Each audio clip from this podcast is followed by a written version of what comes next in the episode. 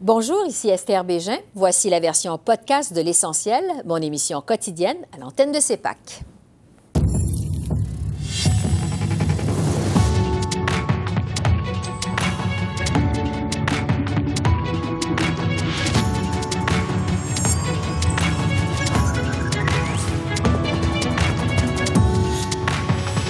Ce soir, Assurance médicaments nationale.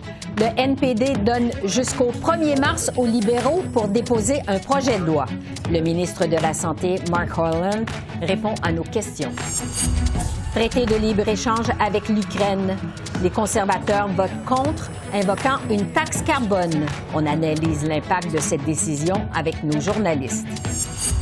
Le bloc toujours en tête au Québec, alors que les conservateurs font quasiment du surplace. Jean-Marc Léger est avec nous. Bonsoir, Mesdames, Messieurs. Le chef du NPD persiste et signe. Il menace de briser l'entente avec les libéraux si le gouvernement ne dépose pas un projet de loi sur l'assurance médicaments d'ici au 1er mars. Jack Mitzing réclame un régime universel qui permettrait des économies d'échelle dans l'achat des médicaments. Il affirme que les négociations avec les libéraux portent justement sur ce point. Leur approche, c'est euh, exactement euh, la, pire approche. On a regardé les autres exemples à travers le monde. Ce qui était clair, c'est le fait qu'on a besoin d'un système universel, entièrement public, si on veut sauver l'argent et donner les meilleurs services. Je poursuis la discussion sur l'assurance médicaments avec le ministre de la Santé, Mark Holland. Bonjour, Monsieur le ministre. Bonjour. Le NPD donne à votre gouvernement jusqu'au 1er mars pour présenter un projet de loi sur l'assurance médicaments en vertu de votre entente de confiance, évidemment. Euh, est-ce que vous prenez un engagement formel de présenter un projet de loi le 1er mars?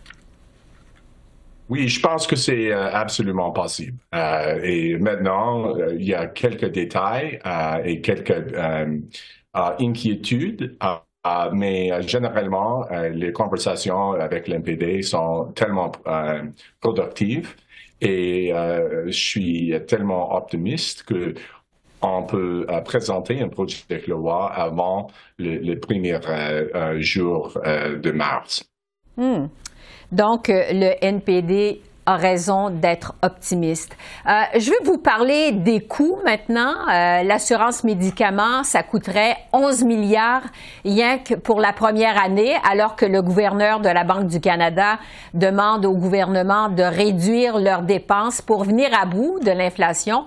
Est-ce que le Canada peut vraiment se permettre un tel programme?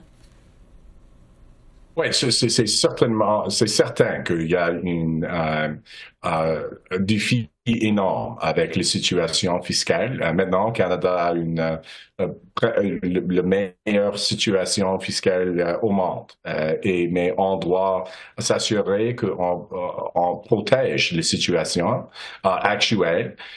et certain, c'est certain que et ça c'est un, point de friction avec l'NPD parce que pour nous c'est tellement important que au, début et, et pas juste au début mais pour tous les programmes, euh, le coût euh, sont acceptables et, euh, et, c'est possible de, payer pour les, les, les coûts.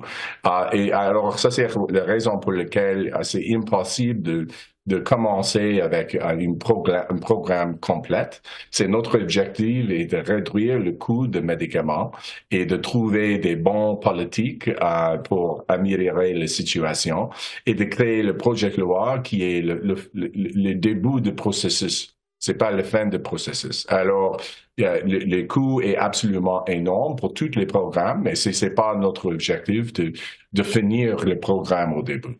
Oui. Donc, euh, vous pensez que d'aller de l'avant avec l'assurance médicaments, c'est économiquement prudent? Oui, euh, c'est certain que euh, c'est par exemple dans l'île de Prince-Édouard, on a un, projet pilote euh, qui réduire le coût des personnes énormément là. Euh, C'était c'est un, euh, une, une, réussite euh, énorme là, et il y a beaucoup de leçons qui viennent de ça. Et, et c'est pas juste une question d'abordabilité pour les personnes, mais c'est une possibilité de réduire le coût dans le système de santé généralement, parce que si les personnes euh, euh, peuvent prendre leurs médicaments, euh, ça peut éviter les, euh, les, les, maladies et, et, des choses comme ça. Alors, c'est tellement important pour les personnes de prendre les propres médicaments. Et, mais comme, en même temps, comme j'ai déjà expliqué, euh, c'est, c'est, c'est, le coût est énorme pour les, les, les systèmes en total. Mm-hmm. Alors, c'est un, euh, c'est un, c'est un objectif de réduire le coût et de, de commencer un système une étape à l'autre. Euh, euh et éventuellement, on peut s'assurer que tout le monde euh, va recevoir les, les, les, les services. Mais ça, c'est, ça, c'est généralement les, les choses qu'on parle avec l'NPD. Oui. Alors, on va suivre euh, cette première étape d'ici le 1er mars. Euh, je veux maintenant vous entendre sur l'aide médicale à mourir. On sait, euh, votre gouvernement a décidé de reporter l'élargissement pour les personnes souffrant de maladies mentales à 2027. Euh, pourtant, il y a un comité qui a été formé pour se pencher là-dessus en 2021. Ça fait plus de deux ans. Euh, est-ce que vous avez reporté la décision après les prochaines élections pour ne pas avoir à faire campagne sur cet enjeu-là? Bon, c'est pas une question de les, les, les, les c'est pas une décision partisane ou ben, l'impact de la politique n'existait pas là. C'est vraiment une question de si le système est prêt pour le changement. Et ça, c'est la chose qui est, le plus important. Et c'est évident quand je parle avec mon homologue dans les provinces et les territoires, euh, c'est clair que le système dans chaque province et chaque territoire n'était pas prêt pour le changement. Le système euh, euh, demande le temps. Et c'est un an, c'est pas suffisant. Et c'est clair qu'on on a, on, on, a besoin plus que ça. Et trois ans est suffisant. Dans deux ans, il va y avoir une, euh, une comité parlementaire pour surveiller euh, les situations et trouver si le, si le système est prêt à ce moment-là. Euh, mais euh, c'est pour les prochaines élections, euh, oui, absolument. Je suis certain les personnes euh, veulent parler sur ça, mais euh, ça, c'est une, une, une, bonne conversation, je pense. Mais c'est ouais. pas dans le sens de euh, qui va voter pour quelqu'un, mais plus que est-ce que notre système est prêt et qu'est-ce que le changement qui doit arriver pour le changement. Sur les demandes anticipées euh, maintenant euh, pour des maladies comme l'Alzheimer, par exemple, euh, le Québec est prêt à aller de l'avant dès cet automne, mais pour y arriver, Québec veut que vous modifiez le code criminel. C'est une modification qui s'appliquerait uniquement au Québec. Est-ce que vous allez le faire? Oui, je comprends qu'il euh, y a beaucoup de personnes euh, au Québec, mais partout au monde, euh, veulent un changement de notre système pour les demandes anticipées. Mais euh, comme euh, l'autre enjeu, le système n'était pas prêt à ce moment-là pour ça. Euh, c'est un enjeu tellement complexe.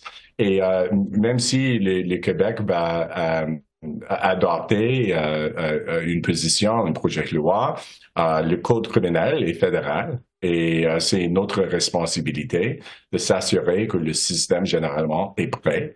alors, on va continuer de parler avec la province de Québec, mais c'est une situation vraiment complexe. Mark Harland, ministre de la Santé, merci beaucoup. Merci de votre temps. Merci beaucoup. Bonne journée. Et j'ai avec moi Geneviève, Joël Denis et Catherine. Bonsoir à vous trois. Bonsoir. On va revenir d'abord sur le programme d'assurance médicaments. Bon, le NPD dit qu'il va déchirer l'entente avec les libéraux s'il n'y a pas de projet de loi d'ici au 1er mars. Joël Denis, d'abord, est-ce qu'on peut vraiment prendre le NPD au sérieux là-dessus? Bien, il bandit une menace, ça c'est clair. Est-ce qu'on doit la prendre au sérieux? Hum, on verra, euh, parce que les paroles sont plus faciles que les gestes, parce que ces gestes-là entraîneraient des conséquences importantes. Ça voudrait dire possiblement des élections fédérales, à moins que le Bloc québécois vienne à la rescousse du gouvernement en faveur du budget. Je pense une façon de, je pense, de mettre de la pression sur euh, le gouvernement libéral pour qu'on donne suite à la demande du NPD. Mais en coulisses, on me répète, moi, du côté du gouvernement, on juge que mettre en œuvre un programme d'assurance médicaments, c'est trop cher, mhm. que le gouvernement fédéral n'a pas les moyens à l'heure actuelle, c'est 13 milliards au minimum par année, et en plus, ça prendrait le concours des provinces. Donc, euh, l'Ontario n'est pas intéressé, le Québec a déjà son propre programme, donc il reste peu d'interlocuteurs, sauf le NPD. Donc, ça rend la tâche encore plus complexe pour le gouvernement libéral. C'est des menaces, on verra si elles seront exécutées. Pour le moment, je me garde un petit doute, parce qu'il n'y a personne qui a intérêt d'aller en élection. Ben, c'est ça, exactement. Euh, Catherine, on peut se demander, autant du côté des libéraux que des néo-démocrates, on ne peut pas vraiment se permettre ça. Non, ils ont encore besoin l'un de l'autre, du moins pour quelque temps. Euh, ce que j'ai trouvé intéressant aujourd'hui, c'est que Jack Meeting insistait sur le fait que les négociations étaient difficiles. Hein. Il disait, j'ai eu une rencontre plus tôt cette semaine avec le premier ministre Trudeau. C'était une rencontre, là, euh, on négociait serré, tout ça. Donc, je pense, je pense que vraiment, il veut montrer qu'il a, il fait tout son possible pour que bon, on, ait cette entente, on ait ce, projet de loi d'ici au 1er mars, mais justement, parce qu'on a un projet de loi, c'est un cadre, là, on parle pas d'implanter euh, le programme d'assurance médicaments. Donc, j'ai vraiment l'impression que, bon, il y aura ce projet de loi, ça va prendre un peu de temps avant de l'adopter, mais éventuellement, j'ai l'impression qu'avant les, prochaines élections, le NPD va devoir se trouver une porte de sortie, là, quelque chose pour dire, bon, ben, c'est fini, on, va arrêter d'appuyer les libéraux, mais j'ai pas l'impression que ça va se faire tout de suite, là. On va attendre au moins après euh, le prochain budget, si évidemment ils réussissent à, en arriver à, une entente. Euh, Geneviève, pensez-vous qu'on arrive à la fin de cette entente néo-démocrate libéraux? On arrive à la fin d'une entente coulée dans le béton. C'est-à-dire qu'à chaque fois qu'il se passe quelque chose, on commence à poser des, questions, puis on soulève des points d'interrogation. Et là, c'est comme fragile. Alors, on remet en question l'entente continuellement. C'est peut-être le début de la fin de l'entente. Aussi, une autre possibilité, ça se peut que le NPD déchire l'entente, mais ne va pas en élection. C'est-à-dire qu'il dit au gouvernement, c'est fini nos, ce qu'on avait négocié ensemble, on va y aller à la pièce, on va faire durer le suspense un petit peu plus, puis on va essayer d'avoir le projecteur sur nous autres parce que c'est ça le problème depuis le début de l'entente, c'est que c'est les libéraux qui prennent toute la place, qui prennent le mhm. mérite des propositions, puis les néo-démocrates ont de la difficulté à, être visibles dans tous ces débats-là. Donc peut-être qu'on essaye de trouver une autre stratégie, soit de montrer des gros muscles pour dire non, non, non, on n'est pas d'accord, soit de dire finalement, ben oui, l'entente tient plus, puis on va, on va y aller plus à la pièce, puis euh, euh, pas vous donner un chèque en blanc. Oui, pour ce qui est de l'assurance médicaments, donc la suite d'ici au 1er mars. Euh, sur l'aide à l'Ukraine, maintenant, euh, ça a été adopté malgré l'opposition des conservateurs. Geneviève, je reste avec vous. Comment vous expliquez de votre côté le vote des conservateurs là-dessus? Alors, c'était pas l'idée du siècle qu'ils ont eu au début, avant Noël, quand ils ont dit, nous, on va être, le traité, on va être contre le, traité de libre-échange, parce qu'un traité de libre-échange, les conservateurs sont pour. C'est mhm. juste un petit article dans ce traité-là. Alors, il fallait pas en faire un grand plat. Ceci étant dit, maintenant, est-ce qu'ils pouvaient reculer là, puis dire, ben non, on va adopter, puis là, à force d'avoir dit, ben oui, la taxe carbone, c'est mauvais, puis là, finalement, dire, OK, d'accord, cette fois-ci, on va l'accepter. Il n'y avait pas le choix. Il fallait qu'ils le fassent. Ce qu'ils doivent espérer, c'est qu'on n'en parle plus la semaine prochaine, qu'on met ça de côté, puis qu'on passe à mhm. autre chose. je pense que c'est ça qu'ils veulent faire euh, en ce moment. Joël Denis. J'ai parlé ce matin avec un député conservateur de l'Ouest. J'ai eu des, euh, confidences assez intéressantes. Il y a eu des discussions à l'interne du caucus pour tenter de convaincre le chef de changer son, sa veste de bord. Ça n'a pas euh, réussi. Et ce député me disait qu'il y a même des, maintenant des gens dans l'Ouest qui ont cessé de donner au Parti conservateur parce qu'ils sont en furie en raison de cette décision du Parti conservateur de voter contre ce projet de loi. Et mmh. Geneviève est tout à fait euh, euh, exact en disant que c'est un paradoxe. Même le NPD a voté pour le projet de loi. Donc, ça n'arrive pas souvent que le NPD vote pour les échanges et que le Parti conservateur se retrouve de l'autre côté. Mais enfin, mais ça a eu des conséquences déjà et, comme le disait Geneviève, on souhaite discrètement dans les conservateurs qu'on tourne la page de cet épisode parce qu'on estime à l'interne, certains députés, ne le diront pas publiquement, mais on estime qu'on s'est fourvoyé royalement, royalement en s'opposant à ce traité de libre-échange en raison de cette euh, soi-disant attaque sur le carbone qui n'existe ben pas véritablement dans ce traité de libre-échange. Mhm. Catherine, vous pensez que ça va laisser des traces pour les conservateurs? Je pense que oui. Euh, mais si on regarde les, les, chiffres très froidement, je pense que le pari qu'ils ont fait, c'est que, euh, ben, en fait, ça, si on parle des élections, ça n'aura pas tellement d'influence parce que la réalité, c'est que la plupart de la, la diaspora euh, ukrainienne, en fait, elle est dans les prairies, elle est dans l'Ouest canadien. Ils vont voter conservateur, quoi qu'il arrive. Là, donc, ça ne changera pas vraiment le résultat des élections. Par contre, il y a cette idée, ben, ça, ça va donner des munitions pour les libéraux, ça c'est certain. Ils vont pas lâcher le morceau de sitôt. Mais en plus, on on peut faire des amalgames avec bon, bon les, comparaisons avec Trump, on Daniel Smith qui était avec Tucker Carlson il n'y a pas si longtemps, Tucker Carlson qui on le sait maintenant a interviewé Vladimir Poutine. Donc mm-hmm. vraiment tout ça se, commence à se mélanger un peu. Et puis, avec justement cet appui là, euh, euh, qui, diminue chez les électeurs conservateurs, surtout, euh, qui, qui, trouvent qu'on en donne trop à l'Ukraine, vraiment, ça donne cette impression que Pierre Poilievre essaie de faire plaisir à tout le monde. Il essaie de jouer sur les deux tableaux, de dire oui, on soutient l'Ukraine, mais en même temps, bon, on les soutient pas à 100% Donc, vraiment, ça va laisser des traces. C'est certain que les, les, libéraux vont nous le rappeler à toutes les occasions possibles qu'ils ont voté ils ont voté contre ce traité de libre-échange qui est devenu là, finalement comme, comme un symbole. Ouais. Euh, le débat sur les transgenres mineurs, maintenant, ça nous vient de l'Alberta. Pierre Poilievre, finalement, s'est mouillé aujourd'hui. Il dit qu'il s'oppose aux bloqueurs de puberté pour les mineurs. Euh, Joël Denis, dans quelle position ça le place? Dans une position difficile, parce que je vous dirais que cette question-là est un peu devenue ce que c'était l'avortement pour Aaron O'Toole, par exemple, ou Maureen O'Shea. C'est un dossier qui est très délicat. D'un autre côté, euh, M. Poliev fait aussi le pari qu'au sein des communautés culturelles de la grande région de Toronto, on est d'accord avec ça, euh, qu'il faut que la famille soit au premier plan. Donc, il va peut-être perdre des appuis dans certaines communautés, mais peut-être en retrouver là où il y en a beaucoup besoin, dans la grande région de Toronto. Donc, euh, c'est un pari qui est risqué, mais qui pourrait être payable le conservateur. Mais c'est sûr que c'est devenu, pour le Parti conservateur, la question de l'avortement de 2019, c'est ça aujourd'hui, la question des droits des transgenres, pour le Parti conservateur sous euh, Pierre Poliev. Catherine, euh, Justin Trudeau l'a vraiment attaqué de front aujourd'hui. Il a parlé des risques de suicide chez les jeunes. Est-ce que c'est efficace, ces, attaques-là? Bien, là, ce que j'ai trouvé efficace, et d'ailleurs, Justin Trudeau l'a bien noté aujourd'hui, c'est que d'un côté, Pierre Poilievre parle des, droits parentaux, euh, bon, de l'importance des, parents de savoir qu'est-ce qui se passe dans la vie de leurs enfants, le consentement parental, pardon. Mais, mais d'un autre côté, euh, dans le fond, il appuie le fait que le gouvernement enlève ce droit, par, ben, ce, consentement parental mm-hmm. pour les mineurs qui voudraient avoir euh, ces, médicaments, finalement, pour bloquer leur, puberté. parce que, bon, après 18 ans, ça ne sert plus à rien, notre puberté est déjà, fait, déjà passée. Passé. donc, j'ai trouvé, justement, c'était intéressant que les, libéraux, justement, pointent ce en fait, souligne cet élément-là. Euh, mais vraiment, je trouve que, bon, euh, Pierre Poilievre est vraiment dans, un drôle de, dans une drôle de situation, un peu comme avec l'Ukraine. Il tentait de faire plaisir à, mm-hmm. tout le monde. Et là, ben, il n'a pas eu le choix aujourd'hui. On a vraiment, il s'est présenté sur la colline.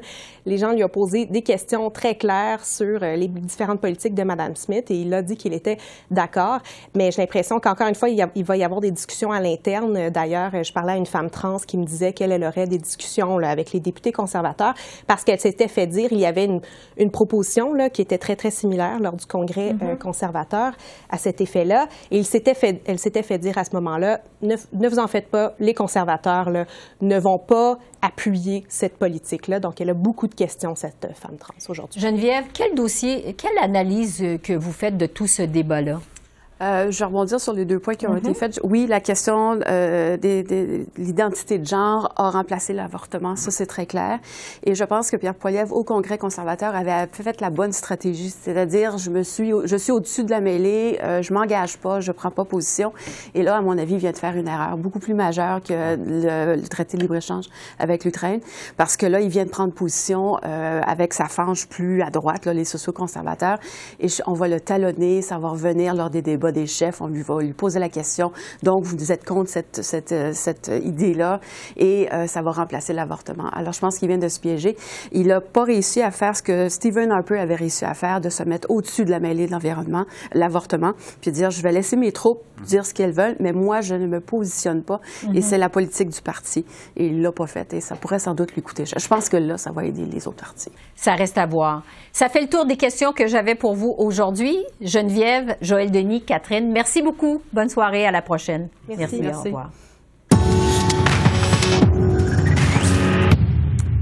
Pendant ce temps, au Québec, le Bloc est toujours au premier rang des intentions de vote selon un nouveau sondage léger.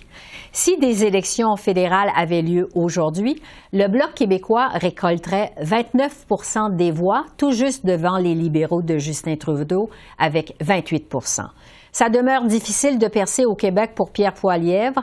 Les conservateurs récolteraient 24% en baisse de 1 point par rapport au dernier coup de sonde de Léger au mois de décembre. Le NPD ferme la barge avec 14% J'ai discuté de ce sondage avec le sondeur Jean-Marc Léger. Bonjour Jean-Marc. bonjour. On le sait, le Québec, c'est pratiquement la seule province au pays où Pierre Poilievre ne fait pas de gain dans les sondages. Il perd même un point au Québec. Euh, pourtant, il est de plus en plus présent, du moins semble-t-il. Qu'est-ce qui explique ça, selon vous? Il y a quand même un écart entre les positions de Pierre Poilievre puis le Québec, qui est une province un peu plus à gauche, qui est moins ouvert aux arguments que M. Poilievre utilise à travers le Canada. Il va falloir qu'il adapte son discours au Québec. Et tout grand chef conservateur qu'on a eu au fil des années, il a besoin d'un lieutenant fort au Québec, ce qui n'est pas encore le cas. Quelqu'un qui transcrit le message, qui, traduit le message dans les mots, dans les expressions des Québécois. Fait qu'il n'y a pas encore de proximité. Par contre, à l'inverse, une insatisfaction importante à l'égard du gouvernement euh, Trudeau à ce moment-ci. Seulement 35 des gens sont satisfaits du gouvernement. Donc, c'est quand même un terreau fertile pour, euh, pour, pour Pierre Poilievre. Puis un dernier élément à souligner, la présence du bloc change tout parce que le bloc à l'extérieur de Montréal est une force dominante au Québec et c'est difficile pour les conservateurs de, marquer des points dans ces régions-là. Oui. Euh, et on se rappelle aussi que Pierre Poilièvre a traité les maires de Québec et de Montréal d'incompétents lors d'une récente visite. Est-ce que vous pensez que Pierre Poilièvre a carrément renoncé au Québec? Non, moi, je ne pense pas. Avec 24% des intentions de vote, il est dans une zone payante.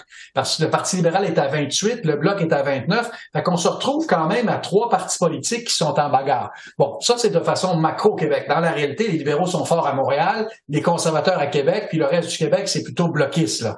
Et les majorités du Bloc puis le Parti libéral au Québec, ils sont tellement élevés que c'est difficile encore pour le Parti conservateur de, marquer des points. Mais on n'est pas encore dans la dynamique électorale. On a simplement une colère citoyenne à l'égard du gouvernement que M. Poilievre a réussi à canaliser dans le Canada anglais, mais pas encore au Québec. Donc, il y a du travail à faire au Québec, mais les, Québécois ne sont pas fermés quand même à, Pierre Poilievre, contrairement à ce qu'on peut croire. Oui, parce que donc, finalement, c'est le bloc qui mène la marche au Québec, mais quand même, on observe une baisse de deux points depuis le mois de décembre. Les, libéraux, de leur côté, restent euh, stables. Ça s'en va où, les électeurs?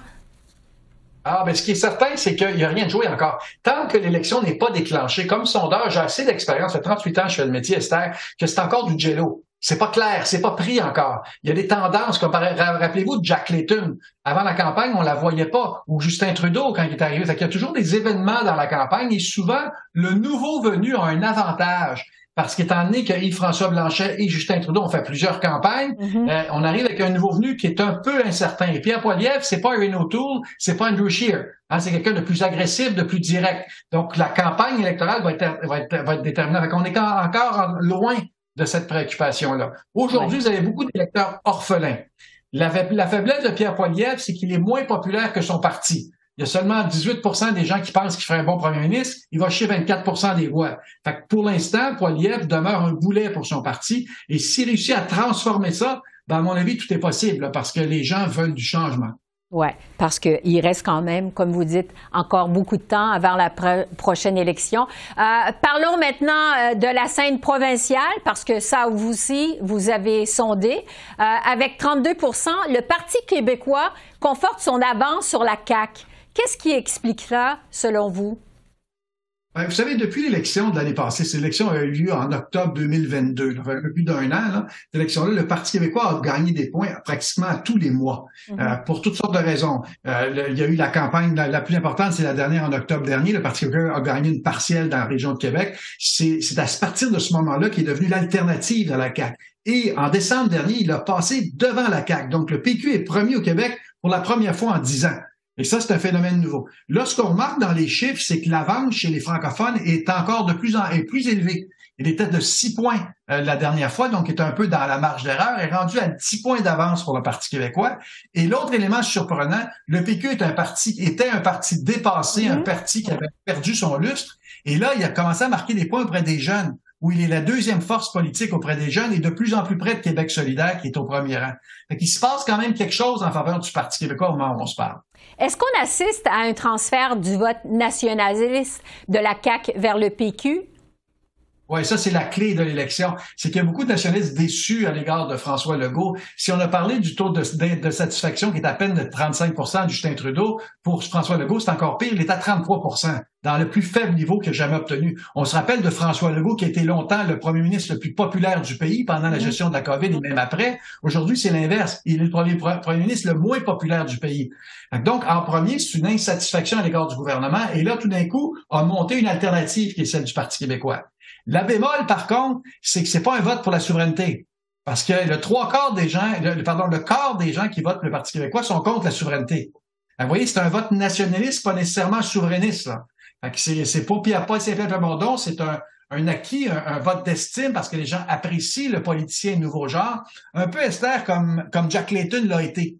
Un politicien de conviction, transparent, qui n'était pas agressif, qui était relativement aimable comme politicien, Paul saint là représente ça.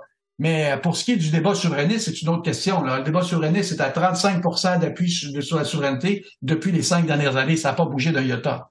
Qu'est-ce qui fait que ça va aussi mal pour la CAQ, vous pensez? Il y a quelque chose de fondamental, c'est que pendant le premier mandat, ils avaient beaucoup de projets mobilisateurs.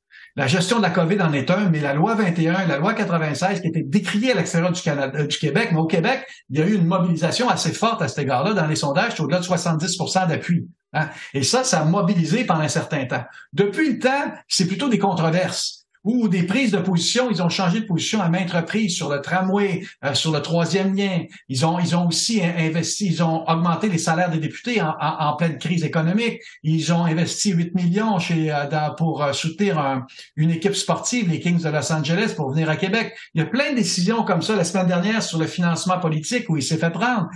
tout ça fait qu'il y a beaucoup, beaucoup de décisions où ils est entrés dans la controverse. Et, et Esther, fondamentalement, tous les gouvernements occidentaux font face à la colère citoyenne. Et François Legault, comme Justin Trudeau, comme Joe Biden ou Emmanuel Macron, ou Premier ministre de, la Grande-Bretagne, partout, là, il y a quand même une difficulté. Il y a une volonté de changement qui est forte. Ben, François Legault l'a subi après six ans au pouvoir. Ouais. Et ce que vous constatez aussi, c'est que les autres partis d'opposition à Québec profitent pas nécessairement de la chute de la CAQ, là. Non, la CAQ avait 41% des voix à l'élection il y a un peu plus de plus, d'un an. Ils sont aujourd'hui à 25. C'est une perte de 16 points. Et comme par hasard, le PQ pendant ce temps-là a doublé, a monté de 17 points. C'est vraiment un transfert direct du vote caquiste au vote du Parti québécois. Aujourd'hui, oui, ça va pas très bien pour la CAQ, mais ils sont pas encore en difficulté. La question, c'est que fera le Parti libéral du Québec? Mm-hmm. Parce que si le vote fédéraliste qui est actuellement à la CAQ fuit et s'en va vers le Parti libéral, là, ça peut devenir plus compliqué pour la CAQ parce que d'un côté, le vote nationaliste au PQ, de l'autre côté, le vote fédéraliste peut revenir. je dis ça parce qu'on a sondé l'arrivée de Denis Coderre euh, au, la possible arrivée, et ça a un impact de six points en faveur du Parti libéral. Euh, Denis Coderre amène de la couleur dans la campagne, mais aussi change un peu la donne. Fait pour la CAQ, c'est dangereux d'avoir des adversaires des deux côtés. C'est probablement la hantise de ce gouvernement à ce moment-ci. Est-ce que Denis Coderre pourrait relancer le PLQ, vous pensez? C'est-à-dire que la réponse est oui. Il gagne un concours de popularité. Et ce qui est, ironique dans mon sondage, c'est qu'il est plus populaire en région qu'il l'est à Montréal. Pour un, ancien maire de Montréal, c'est assez particulier. Mais il a ce bagou, cette couleur-là dans la campagne où il parle directement aux gens qui passent relativement bien. Le problème, c'est qu'actuellement, ce que je mesure, c'est un plafond. Parce qu'on connaît Denis Coderre. Est-ce qu'on verra un nouveau Denis Coderre? J'en doute. Est-ce que oui ou non, il va être capable d'être élu comme chef? Il est en avance, mais il y a un maximum. Donc, euh, la question, c'est qu'il apporte au Parti libéral une certain, un certain intérêt dans la course à chefferie. Est-ce qu'il va le gagner? Ça, c'est autre chose. À suivre. Jean-Marc Léger, merci beaucoup. Merci. Toujours un plaisir, Esther. Au, revoir. Alors voilà, c'est comme ça qu'on a vu l'essentiel de l'actualité de ce mercredi 7 février sur la colline du Parlement à Ottawa. Esther Bégin qui vous remercie d'être à l'antenne de CEPAC, la chaîne d'affaires publiques par câble. Je vous souhaite une excellente fin de soirée et je vous dis à demain. Au revoir.